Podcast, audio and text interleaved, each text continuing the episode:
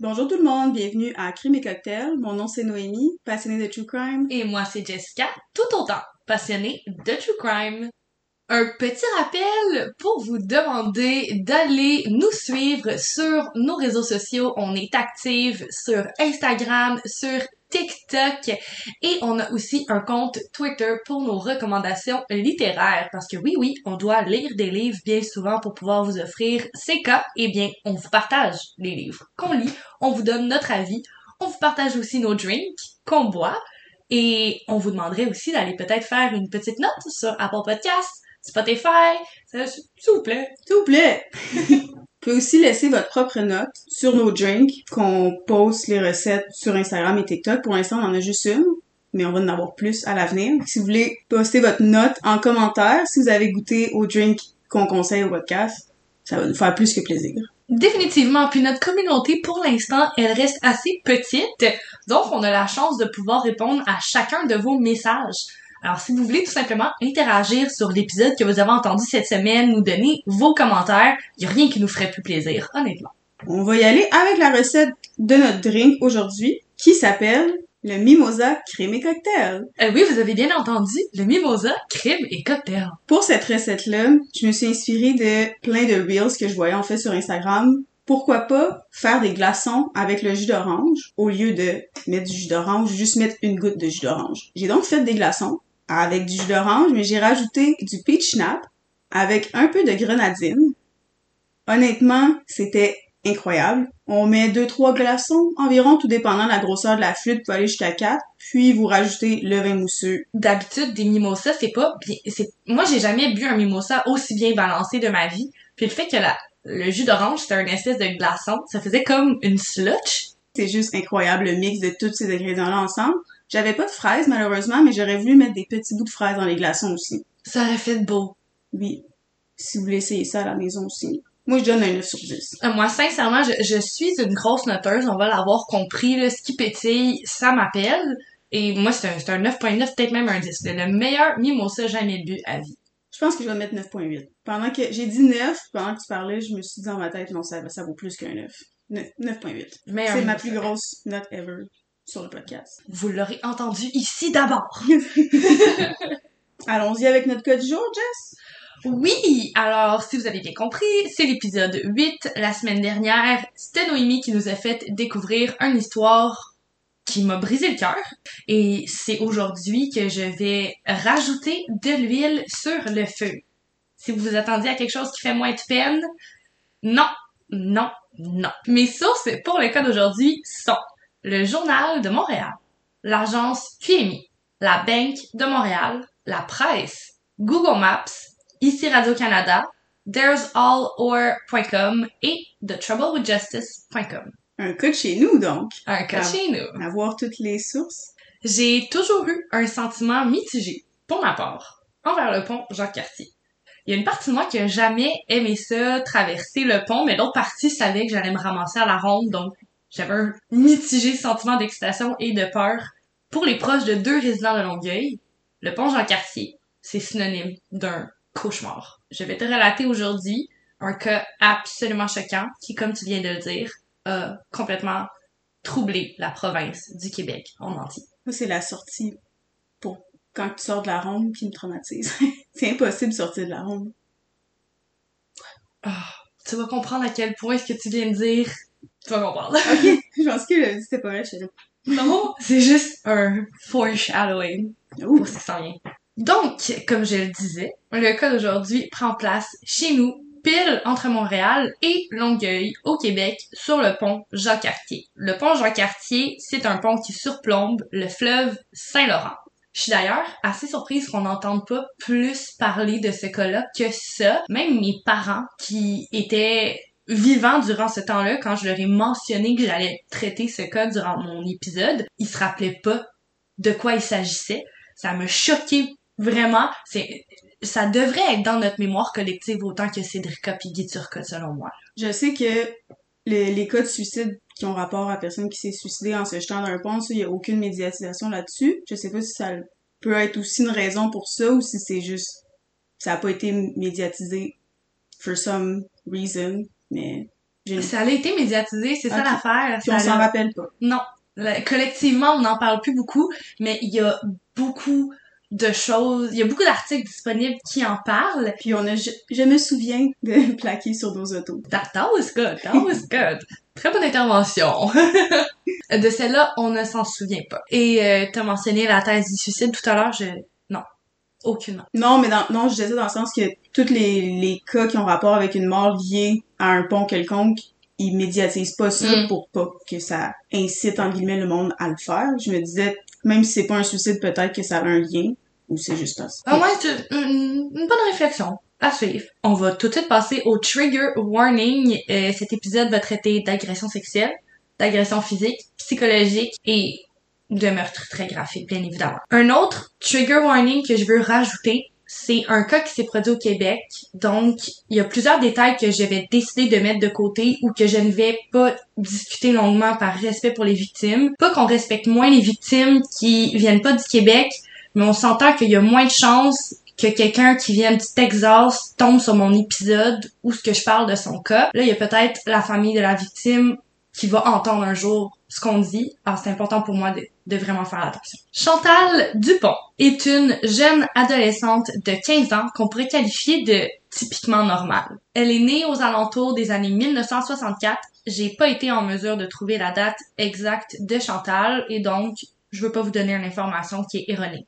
Tout ce qu'on a besoin de savoir, c'est que Chantal, elle a grandi dans une enfance très, très heureuse. Sa mère, elle occupe le rôle de femme au foyer et son père, Louis Dupont, il travaille dans le département de la mécanique pour une compagnie aérienne canadienne. Sa famille est décrite comme une famille traditionnelle. Ils sont religieux, généreux et les deux enfants, Chantal et sa sœur plus vieille de deux ans, Sylvie, réussissent très très bien à l'école, sont de bons vivants. La religion prend une énorme place au sein du foyer des Dupont. On est dans les années 1960. On, on était encore très religieux à cette époque-là. Les deux jeunes filles, elles s'endorment tous les soirs après avoir lu un chapitre, une partie euh, de la Bible. Donner une petite euh, idée à quel point la religion fait partie de leur quotidien. La famille Dupont, elle réside dans la ville de Longueuil. La ville de Longueuil, c'est située de l'autre côté du pont Jacques-Cartier, la rive sud, comme on dit ici au Québec. Chantal, c'est une étudiante du secondaire parce qu'elle a 15 ans et comme une bonne partie des enfants de son âge, surtout à cette époque, elle adore la musique. Je te resitue, on est dans les années 1970 environ. Je sais pas pour toi, mais moi, si je pense aux meilleurs classiques de tous les temps, je pense à la musique des années 70-80 Moi aussi. pour situer nos auditeurs un peu, euh, musicalement parlant, le palmarès compte des hits tels que Let It Be, Dancing Queen, Bohemian Rhapsody, Staying Alive. Le top du top de la musique. J'ai pas besoin d'en dire plus. Bref, la jeune Chantal adore la musique. Elle a une super belle relation avec ses parents et sa sœur. Elle a de bons amis. C'est une bonne élève. L'avenir est plus que prometteur pour la jeune Chantal. Je nous amène à la mi-juin 1979. Chantal appelle ses deux parents dans sa chambre. Elle est inquiète et elle a besoin de partager ses inquiétudes. Elle va leur dire, et je cite, J'ai l'impression que j'en ai pas pour longtemps à vivre. Je ne sais pas, on peut se faire attaquer. C'est spécial de dire ça out of nowhere à ses parents. Euh, Est-ce qu'il y avait une raison pour ça ou elle a rien, elle a juste dit ça comme ça puis elle a pas donné plus d'explications? Elle a dit ça comme ça, elle a pas plus donné d'explications dans le dos et sincèrement, vous avez lu le titre si vous avez cliqué, là, vous, vous vous doutez d'où ce que je m'en vais un peu. J'ai littéralement eu des frissons dans le dos quand j'ai lu ça. Ça m'a amené une réflexion vraiment intéressante. Est-ce que on peut le ressentir quand on s'apprête à mourir? Les recherches que j'ai faites après ça m'ont indiqué que possiblement, oui, j'ai recensé plusieurs cas durant lesquels des personnes, quelques semaines avant de se faire attaquer ou de décéder ou de d'avoir un accident de voiture, c'est toujours une mort soudaine. Ils ont dit à leurs proches qu'ils sentaient qu'ils allaient mourir, puis il y avait même une idée de la façon avec laquelle ils allaient décéder. Moi, ça, ça, ça me fait capoter. C'est sûr que plus que nous, là, on, on pourra jamais comprendre à quel point l'univers, c'est infini de possibilités grandioses. et J'aime ça. Des sujets comme ça, ça m'intéresse énormément. Ah, moi aussi, c'est un loophole dans lequel je peux tomber très, très, très longtemps. Une chose est certaine, par contre, c'est que l'intuition de Chantal est vraiment bonne et vraiment puissante. Je vous amène à la soirée du 3 juillet 1979. Chantal, elle se prépare à ce qu'elle croit va être une excellente soirée. Elle est supposée aller assister à un concert avec sa sœur Sylvie et un de ses amis prénommé Yvan Marcil. Il y a certaines sources qui disent que Yvan c'était son petit ami, il y en a d'autres qui disent que c'était son ami.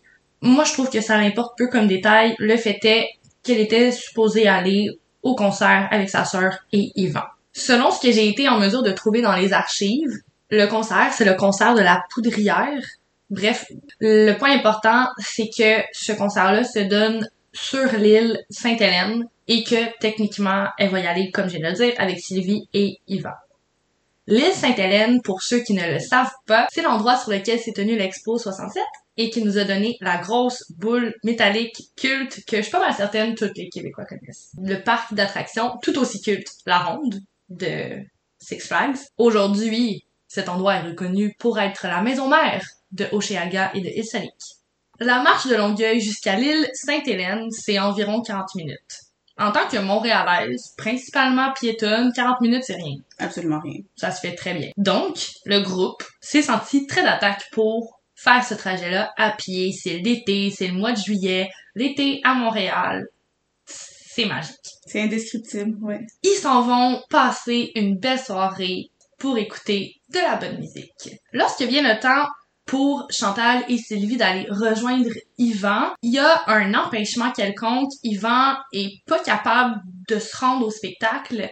Les raisons pour lesquelles il va donner son billet à son petit frère Maurice sont assez floues, mais le fait est que Yvan va donner son billet à Maurice Marcil. Et c'est la première fois que Maurice et Chantal se rencontrent. Maurice Marcil est âgé de 14 ans. C'est une personne très douce, très réservée et il a grandi d'une enfance somme toute heureuse, mais il va avoir vécu son lot de difficultés au début début de sa vie. Sa mère, alors qu'elle était encore enceinte de lui, les deux parents de Maurice ont été impliqués dans un grave accident de voiture et l'accident était tellement sérieux que ça a résulté en une paralysie partielle chez Maurice. L'accident de voiture n'a pas affecté le développement du cerveau de Maurice, mais niveau physique, Maurice a dû apprendre à vivre avec une paralysie partielle qui, si j'ai bien compris, va le faire boiter d'un côté. Ça l'empêchera pas, somme toute, de vivre une enfance super heureuse et de développer des liens tissés très serrés avec sa famille, comme on dit ici au Québec. Surtout, ça l'empêchera pas de devenir un petit sourdoué. Maurice, il excelle à l'école, il est champion de l'équipe d'échecs. Je sais pas si t'as déjà joué aux échecs, là, mais la stratégie, la finesse d'esprit, la concentration, c'est, c'est quelque chose. J'ai beaucoup de respect pour ça. J'adore les échecs. Juste pour te donner un petit insight à quel point Maurice est intelligent, il y a 14 ans qu'il est champion de l'équipe d'échecs. Pour ceux qui ont écouté Queen's Gambit, comprenez encore plus pourquoi c'est assez hot. Et moi, je vais faire encore une référence à mon Sénécal 51-50 rue des Ormes. Pour continuer sur cette lignée, dans ses temps libres, Maurice, il adore approfondir ses connaissances et il préfère passer du temps à l'intérieur à lire sur la géométrie et l'astronomie. C'est pas que c'est un loup solitaire, c'est juste que c'est quelqu'un qui est super simple et qui préfère passer du temps à faire ce qui lui plaît et qui est apprendre sur les étoiles et tout ça versus aller faire des choses qui lui plaisent moins.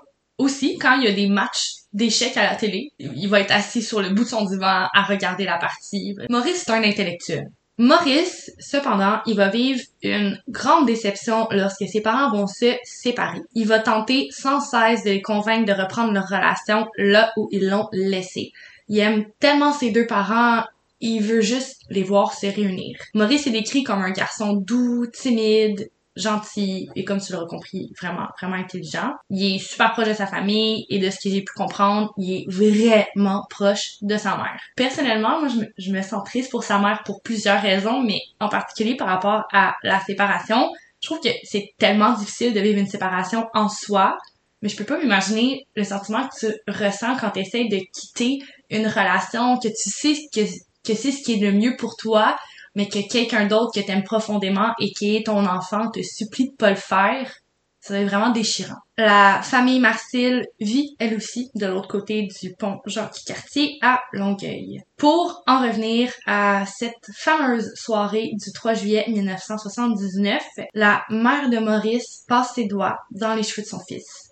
Son fils qui est si doux, si gentil et à qui elle souhaite une bonne soirée. Maurice quitte son domicile accompagné de Chantal Dupont et de sa sœur Sylvie et le trio se rend jusqu'à l'île Sainte-Hélène dans l'espoir de passer une bonne soirée. Après quelques temps, et Chantal et Maurice se consultent et ils réalisent que la musique qu'ils entendent dans le spectacle est pas trop leur tasse de thé. De désirent rentrer à la maison, tout simplement. Ils ont pas trop de fun. Ils vont consulter la sœur de Chantal qui, elle, confirme qu'elle désire rester à la soirée et ils vont décider tous les deux de rentrer à pied jusqu'à Longueuil ensemble. Puis ils laissent la petite sœur tout seul. Sylvie, c'est sa plus grande sœur. Mais je pense pas que je l'avais mentionné. Qu'elle était plus grande qu'elle. Euh, je pense, oui, je l'ai dit tantôt, deux ans plus vieille. C'est trop pas grave. Sa sœur, elle est plus vieille. Selon les informations, la ligne du temps que j'ai été capable de retracer, il est environ 10h30 quand Chantal et Maurice commencent à traverser le pont tranquillement. Il est minuit. Louis Dupont, le père de Chantal, réalise que Chantal manque à l'appel. C'est vraiment étrange. Sa sœur Sylvie, qui a quitté les lieux après elle, elle, elle est rentrée. Ils comprirent bien rapidement qu'ils devaient immédiatement quitter leur domicile et refaire le chemin vers le pont Jean-Cartier, dans l'espoir de retrouver leur douce jeune fille. C'est après environ trois heures de recherche que Louis Dupont va téléphoner les autorités et déclarer la disparition de Chantal Dupont, qui, on le rappelle, a 15 ans à ce moment-là. La mère de Maurice, pour sa part, réalise aussi que son fils manque à l'appel. On est le 4 juillet 1979 quand elle aussi, elle téléphone les autorités policières. Ce à quoi elle va se faire répondre que son fils, Maurice Marcille, 14 ans, super sage, chef du club d'échecs de son école, est probablement en fugue. Furieuse, on comprend pourquoi. La mère de Maurice réitère. Il s'est produit quelque chose de grave, elle le sent. Son fils, c'est pas du genre à s'enfuir. Encore une fois, je veux pas mettre de l'ombre sur le travail des policiers. Je sais qu'il doit avoir une certaine procédure à faire, mais si un parent te regarde complètement paniqué et te promet que son enfant n'est pas du genre à fuguer, on, peut-tu éviter cette 24 heures-là? C'est parti. On peut pas mettre de l'ombre sur le travail des policiers, c'est juste que c'est récurrent dans presque tous les cas de disparition qui prennent pas ça au sérieux, c'est une fugue, puis finalement, le- la plupart du temps, ça finit que non, c'est pas une fugue. On, on parle, we are renting, on connaît aucunement comment ça se passe à l'intérieur des murs d'un bureau de police. On imagine qu'il y a des procédures pour des raisons, mais en tant que citoyenne, euh, ça me fâche de savoir que il s'est rien passé. Par contre, dans un cas, j'ai écouté récemment dans un podcast, c'est une disparition à New York, puis la mère a pas déclaré la disparition de sa fille avant 24 heures après la disparition, puis la police lui a demandé, mais pourquoi? Il y a pas de règle qui dit qu'il faut attendre 24 heures, puis la, la, mère de, de la fille disparue, elle disait, ben, dans tout ce que j'entends à la télévision, à la radio, partout, la police dit tout le temps d'attendre 24 heures à 48 heures avant de revenir pour porter la personne disparue. Je sais pas si c'est partout comme ça, que c'est pas vraiment une règle ancrée, mais ouais, j'ai trouvé ça bon à, à mentionner. Comme une règle non écrite, comme, Ouais, c'est comme un pattern qui s'est tellement développé entre la citoyenneté puis la police qu'on on attend. ouais. Puis là, après, quand une mère attend, justement, la police, elle a, ben là, pourquoi tu fais ça? Pourquoi t'as attendu? la mère de Maurice, elle tente de son mieux de convaincre les policiers que Maurice est aucunement le genre à fuguer. Elle l'affirme dur comme fer. Son garçon, c'est un petit gars tranquille. Il y a aucune manière. There's no way. Éventuellement, après avoir corroboré les histoires de la famille de Chantal et les histoires de la famille de Maurice, que les deux doivent avoir disparu ensemble et donc s'entament les recherches. Les recherches durent sept jours. L'attente est interminable pour les parents des, deux enfants. Je, je peux même pas imaginer la détresse émotionnelle qu'ils ont dû ressentir. Mon cœur est tellement lourd quand je pense à ce qu'ils ont dû ressentir. Louis Dupont, il tente de son mieux de se raccrocher à sa foi. On se souvient, la religion prend une très grande place dans leur vie. Un soir, il est en train de prier et une phrase qu'il récite le percute. Pardonnez-nous nos offenses comme nous pardonnons à ceux qui nous ont offensés. Ce petit détail peut sembler anodin, mais selon moi, la famille Dupont a une tabarnak d'intuition. Vous allez comprendre plus tard. Pour ce qui est de Madeleine, la mère de Maurice, chaque seconde de l'attente est un supplice. Je vais citer ce qu'elle a dit. Il n'y avait plus de minutes, plus d'heures. Le temps était suspendu. Je vivais dans une autre dimension. Madeleine cherche sans cesse. Elle aussi, elle cherche des réponses spirituelles, d'un autre angle. Elle consulte un médium.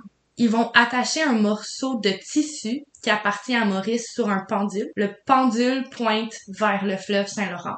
Le fleuve qui, je le rappelle, surplombe le pont Jacques-Cartier. Elle ne s'arrête pas. Elle contacte différents députés pour réclamer leur aide. Elle va même à se rendre jusqu'au bureau du premier ministre de l'époque, René Lévesque. Pour moi-même, qui utilise fréquemment l'art du pendule, j'ai eu des frissons dans le dos quand je pense au fait que le pendule a été en mesure de pointer vers le fleuve. Que vous croyez à ça, que vous y croyez pas, ça vous appartient, mais il faut quand même admettre, c'est un drôle d'adon. Mais je comprends pas que la police ait pas pensé à regarder dans le fleuve. ils ont disparu entre la sortie du pont Jean-Cartier, puis chez eux, puis qu'est-ce qu'il y a en dessous? Ben, le pont Jean-Cartier, il y a l'eau en dessous. Ils ont pas pensé à à regarder là, peut-être je vais trop vite, peut-être que, je sais pas. Ouais, ben, en fait, le fleuve a beaucoup de courant. Donc, oui, ils ont regardé les alentours du pont Jacques-Cartier. Je t'amène directement au 10 juillet 1979. Le monde des familles de Chantal Dupont et de Maurice Marcil s'apprête à être complètement bousculé à jamais. À Lanoret, c'est loin là, sont repêchés les deux corps de Maurice Marcil et de Chantal Dupont. Donc, comme je t'ai dit, il y a eu du courant. La première autopsie déclare que la cause de la mort des deux adolescents est la noyade. Puis, finalement, on découvre des détails choquants, horrifiants. Je sais pas s'il est nécessaire de le répéter, mais trigger warning. La suite du podcast a été vraiment difficile à mettre debout et risque d'être assez difficile à entendre. On remarque que les corps présentent des signes d'étranglement. La jeune Chantal Dupont, 15 ans, a été violée. Tout indique que les deux corps ont chuté dans le fleuve Saint-Laurent. Je m'apprête à te relater ce qui s'est vraiment passé ce soir-là. Je tiens à te donner un petit heads up. Comme je l'ai dit plus tôt, il y a beaucoup de détails sur la vie de deux personnes que je vais te mentionner dans pas trop longtemps qui sont disponibles sur internet. Moi, je vais pas te mettre ça en, lumière. Si vous voulez avoir plus d'informations sur le background des deux personnes dégueulasses que je vais vous présenter, allez-y. Moi, c'est, c'est pas ce que je veux faire aujourd'hui. Le soir du 3 juillet 1979, alors qu'ils sont presque rendus de l'autre côté du pont Jean Cartier, Chantal Dupont et Maurice Marcil ont fait la rencontre de deux individus. Cette rencontre va changer leur sort. Ces deux hommes dégueulasses. Ce sont Gilles Pimparé et Normand Guérin. Les deux hommes sont alors âgés de 25 ans et ils sont malheureusement bien connu des autorités policières. Gilles Pimparé, petit background très rapide. Il a vraiment peu eu une belle enfance. Te situer assez rapidement, à un moment donné, Gilles était fâché après sa sœur et il a brûlé son bras avec une spatule. Et il a lancé un couteau à une autre de ses sœurs. À quel âge? Au secondaire, l'enfance, tout ça. J'aurais pu trouver plus euh, plus en détail, mais comme je, on y va grosso modo, je te fais un gros portrait rapide des pires événements, mettons, que j'ai pu trouver dans sa vie. Juste te donner un, un petit background de la belle personne qui est Gilles Pimparé. Il a été envoyé à l'école Saint-Vallier. C'est décrit comme une école pour les durs par la presse. Bref, c'est, c'est là que Pimparé, il va faire la rencontre de Normand Guérin. Ça me fait penser à notre cas de, d'Edmund Kemper qui est allé dans une, dans un établissement justement pour aller mieux puis il a juste rencontré des gens comme lui. Littéralement. Normand Guérin aussi, il a eu une enfance difficile, tout le tralala. Il va être un petit peu moins intense de ce que j'ai pu trouver. Ben non, non, non. Il va être moins violent physiquement, à moins de reprises que Gilles, mais c'est une personne tout autant mauvaise. Il s'est ramassé dans l'établissement pour essayer de d'aller mieux, comme tu viens de le mentionner ça sera pas ça qui sera arrivé. Les deux jeunes, ils s'influencent mutuellement dans la folie, dans l'horreur, dans l'abus. C'est comme l'espèce d'amitié, tu le fais, je le fais, mais vraiment pas in a good way. Éventuellement, Gilles Pimparé va être incarcéré au pénitencier de la Macasa. C'est à, à peu près à une heure au nord de Mont-Tremblant situé sur la map, parce qu'il faisait des hold-up dans des dépanneurs. Il est condamné pour 20 mois de prison, mais après 5 mois d'incarcération, son agent de libération conditionnelle affirme que c'est un homme en qui on doit croire et qui n'est prêt à être réhabilité en société. Ah oui. Et ça a pas pris beaucoup de temps qu'il soit retombé dans ses vieilles pantoufles de délinquant avec Normand Guérin. Excuse-moi, ça me met en. Puis j'essaie de tomber dans le sarcasme parce que sinon je vais pleurer. Le duo débute alors leur modus operandi. Parce que oui, ils vont devenir des violeurs en série. Ils ont un modus operandi. Comme je l'ai mentionné plus tôt, la Ronde, c'est un lieu assez culte pour tous les habitants, tous les touristes qui visitent Montréal. Ami, j'ai travaillé au Club Med, quand je disais au monde que j'habitais à Montréal, c'était genre « Oh, la Ronde! » ces deux individus, ils le savent, qu'ils vont trouver touristes, locaux. Ils vont trouver tout plein de gens à la ronde. Et donc, ils errent dans ce parc d'attractions ou dans les alentours. L'île Sainte-Hélène, comme on vient de le dire, le pont Jean-Cartier, et ils sèment la terreur. Ils vont procéder au viol de deux femmes innocentes et ils vont voler l'argent de poche d'au moins neuf individus en dedans de quelques semaines. Ils sont en plein pic de leurs crimes estivaux lorsqu'ils voient Chantal et Maurice traverser le pont, ce soir-là du 3 juillet 1979.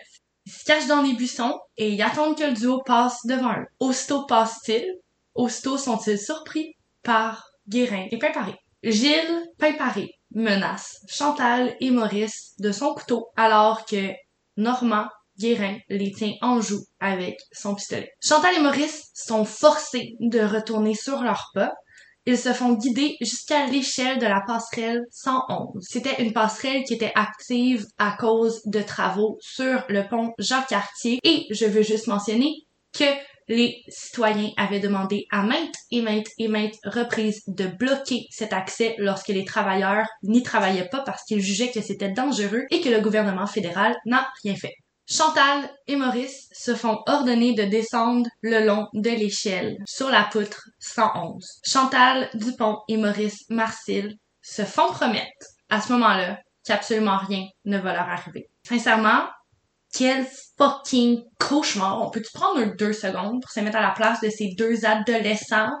Il fait noir sont terrifiés, ils connaissent pas les deux personnes, ils sont menacés d'armes blanches, d'une arme à feu, sont contraints de se tenir sous une poutre d'un pont.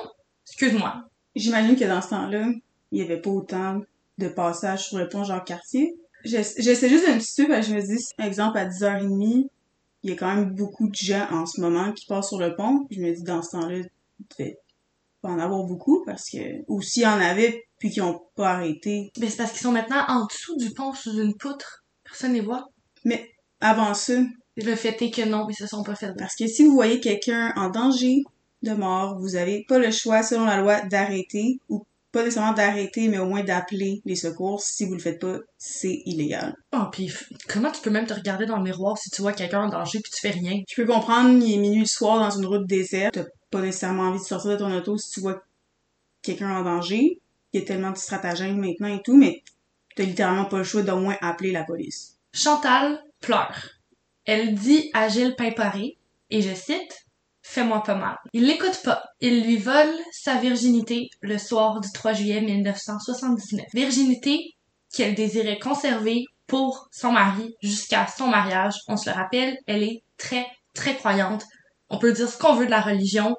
T'as aucunement le droit de, d'enlever il avait pas le droit d'y enlever ça. Son complice, Normand Guérin, aura dit dans une entrevue avec la presse, la fille était toute nue à l'exception de ses petites culottes et elle cachait ses seins avec ses mains. Là, Gilles Pimparé m'a dit, c'est à ton tour. Là, j'ai fourré la fille. J'ai fortement pensé à enlever cette dernière phrase parce que sincèrement, elle me dégoûte. Non, elle me décalisse. On va se le dire en québécois. Je peux pas croire que ce soit les mots qu'elle a employés mais j'ai décidé de les garder pour que justement vous soyez en mesure de ressentir la même frustration que celle que j'ai ressentie quand j'ai fait mes recherches. Pas pour la violence, mais j'espère que c'est fait tabasser en prison solidement pour être très respectueuse dans mes mots. Et respectueuse envers notre podcast, ou envers ces deux les ordures, là. Je veux juste rappeler que Chantal et Maurice sont descendus ensemble sur la poutre 111.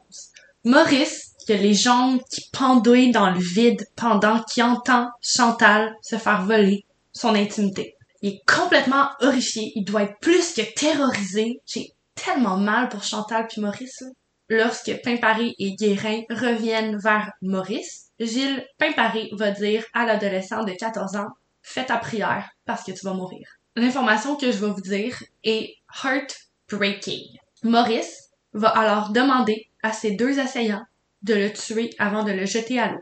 Les deux agresseurs vont passer une corde autour du cou de Maurice et la serrer jusqu'à ce qu'il ne bouge plus. Il lance son corps en bas du pont Jean-Cartier. Une chute de 163 pieds, soit-il dit en passant. Maurice est vivant lorsqu'il est plongé dans le fleuve, plein de courant, en pleine nuit, inconscient, du haut de ses 14 ans. Chantal pleure. Elle va lancer à ses abuseurs « Tu m'avais promis de pas nous tuer. » Suite de quoi elle va se faire répondre « Tu viens de voir quelqu'un mourir, je peux pas te laisser aller. » Ils vont donc, elle aussi, l'étrangler avant de la jeter en bas du pont Jacques-Cartier. La suite, vous la connaissez. Un petit détail que j'ai omis que je voulais rajouter maintenant. Le but de tout ça était de voler de l'argent et de violer Chantal, bien évidemment. Là, ça a toujours été leur but premier. Mais ils voulaient également voler. On se rappelle que ça faisait partie de leur modus operandi. Et ce jour-là, ils ont obtenu 2 dollars. Et avec ce 2 dollars-là, ils l'ont gardé. Ils sont allés à la ronde et ils ont mangé de la pizza. C'est quelques jours plus tard, après avoir retrouvé les corps de Chantal Dupont et de Maurice Marcille, que les autorités policières vont retracer le chemin vers Normand Guérin et Gilles Pimparé, notamment à cause des témoignages des personnes qui avaient été dérobées ou agressées aux alentours de la ronde, qui avaient déjà fait des plaintes. Donc, ça a juste été honnêtement un bon travail des policiers niveau enquête là-dessus. On leur donne un détail que je trouve vraiment important de mentionner. Les familles des deux victimes apprennent tous les détails de l'affaire en même temps que tout le reste du Québec via les journaux. Ah, c'est horrible. Ouais. Pourquoi? Les aveux déroutants qui sont faits par les deux personnes dégueulasses, ils vont être mis sur papier avant d'être divulgués à la famille. T'imagines-tu, t'es en train d'essayer de te remettre du meurtre et viol de ta fille et tu lis dans le journal « Je l'ai fourré ». Genre, s'il te plaît. Les deux hommes sont condamnés à une peine de 25 ans sans possibilité de libération conditionnelle. 25. 25 ans? Sans possibilité de libération conditionnelle. Juste 25 ans. Oui. Par contre, on se doute que tous les deux, ils ont demandé à maintes et maintes et maintes reprises de se faire libérer de prison sans succès. En 2017, Guérin va se faire accorder des sorties sous escorte pour pouvoir visiter sa famille. Gilles Pimparé, pour sa part, a vu sa neuvième demande de libération conditionnelle être refusée en mars 2022. Dans le procès, il est sorti que le motif principal pour toute cette affaire, comme je te l'ai dit plus tôt, avait été de dérober l'argent. Chantal, avait aucun argent sur elle et Maurice avait deux dollars. Pour ce qui est des familles des victimes, il est possible que les informations que je te rapporte là, là, va t'apporter la puce à l'oreille si c'était pas déjà fait auparavant. L'information que je vais te donner dans les prochaines secondes a semé toute une controverse, tu risques de comprendre pourquoi. Tu te souviens lorsque j'ai relaté l'épisode durant lequel Louis Dupont est en train de prier notre Père qui a été interpellé par Pardonnez-nous nos offenses. Oui. Dans le cadre d'un documentaire intitulé Le Pardon, qui a paru en 1992 et qui a été réalisé par Denis Boivin, Monsieur Dupont a fait la rencontre de Normand en prison. Dans le documentaire, on voit le meurtrier de Chantal Dupont enlacer ses deux parents. Le meurtrier enlace les parents de Chantal Dupont? Louis Dupont dit alors c'est le plus beau jour de ma vie. Tu peux comprendre pourquoi ça a semé la controverse. C'est très, très, très inhabituel de voir les, les, des victimes ou les parents des victimes pardonner ainsi à leurs agresseurs, leurs abuseurs, ou dans ce cas-ci, le- leurs meurtriers. Cependant, je réitère ce que j'ai dit lors d'une intervention dans un épisode précédent. Nul ne sait comment il réagirait serait-il confronté à ce genre de drame. Les Dupont sont super croyants, ils ont trouvé la paix dans le pardon, puis c'est leur histoire à eux. Personne n'a le droit de juger comment d'autres vivent leur deuil. dans des drames aussi incompréhensibles. Ça m'apaise de savoir que ses parents sont apaisés. Et qui ont trouvé la paix d'une façon, peu importe quelle façon soit-elle. C'est pas notre histoire, comme tu dis. Voilà. Lors d'une entrevue avec les médias, Louis Dupont aura dit Il ne comprenait pas. Jésus nous demande d'aimer nos ennemis. Quand il s'est fait questionner quant à ses motifs pour la rencontre entre sa famille et Normand, il a répondu on parle toujours de Louis, le père de Chantal, il a répondu on voulait connaître le comment et le pourquoi. On voulait l'entendre de la bouche du meurtrier. Ils l'auront éventuellement entendu. Je cite encore. Il l'a assassinée parce qu'il voulait la garder pour lui. Il disait qu'elle était pure. Il voulait aller sur la tombe de Chantal. Chaque fois qu'il vivait quelque chose de difficile, il demandait à Chantal de l'aider. Je ne commente pas Louis Dupont, mais je commente Normand. T'es tordu, mon chum. T'es tordu en estime. La mère de Chantal va éventuellement décéder. Avant de quitter ce monde, elle aura dit Je vais rejoindre Chantal. Je suis encore vraiment sous le choc de l'audacité du déchet humain qui est Normand. Oui. Pour ce qui est de la famille de Maurice, le choc, tu t'en douteras, il est tout aussi grand. C'est le père de la famille qui aura été contraint d'aller identifier le corps de son fils. Je peux vous citer ce qu'il aura dit en entrevue, un petit heads up. Ce segment va durer un moment parce que j'ai fait une espèce de compilation des citations que j'ai trouvées les plus poignantes. Ils ouvrent un tiroir, ils lèvent le drap, puis tu regardes. Ça donne un choc. Un noyer depuis une semaine, c'est tout gonflé. Au début, j'étais en crise, je voulais fighter. Il y avait beaucoup de monde responsable dans de Maurice. Le fédéral, qui n'avait pas bloqué l'accès à la passerelle sous le pont. La ville, incapable d'assurer un minimum de sécurité à la ronde. Les libérations conditionnelles qui avaient laissé Pimparé en liberté. Un de mes amis m'a dit, embarque-toi pas là-dedans, tu vas y laisser ta peau, ta santé et ton argent, et tu ne retrouveras pas ton fils. Les procès aux civils, c'est trop gros, c'est trop difficile. Je me suis dit, je démissionne, je tourne la page. Tu prends les beaux côtés de l'affaire, tu oublies les mauvais. L'hiver, tu oublies que l'été existe, puis l'été, tu oublies que l'hiver existe. Tantôt, on parlait au début de l'épisode qu'on était scandalisé. Tu disais que t'étais scandalisé, tu comprenais pourquoi, que c'était pas médiatisé cette histoire-là. Mais après avoir entendu tout ce que le père de Maurice a dit, c'est pas surprenant. Parce que c'est, c'est qui qui baigne, c'est qui qui est du côté pas correct et, comment dire ça? Pas nécessairement, parce que les deux personnes principales qui sont auteurs de ce crime-là, c'est Guérin puis euh, Pimparé.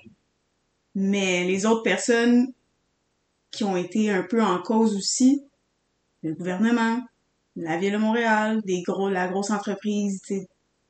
Mhm. Et c'est pas pour rien que ça a pas été médiatisé. C'est une belle théorie de la conspiration, j'adore. Ouais. J'adore.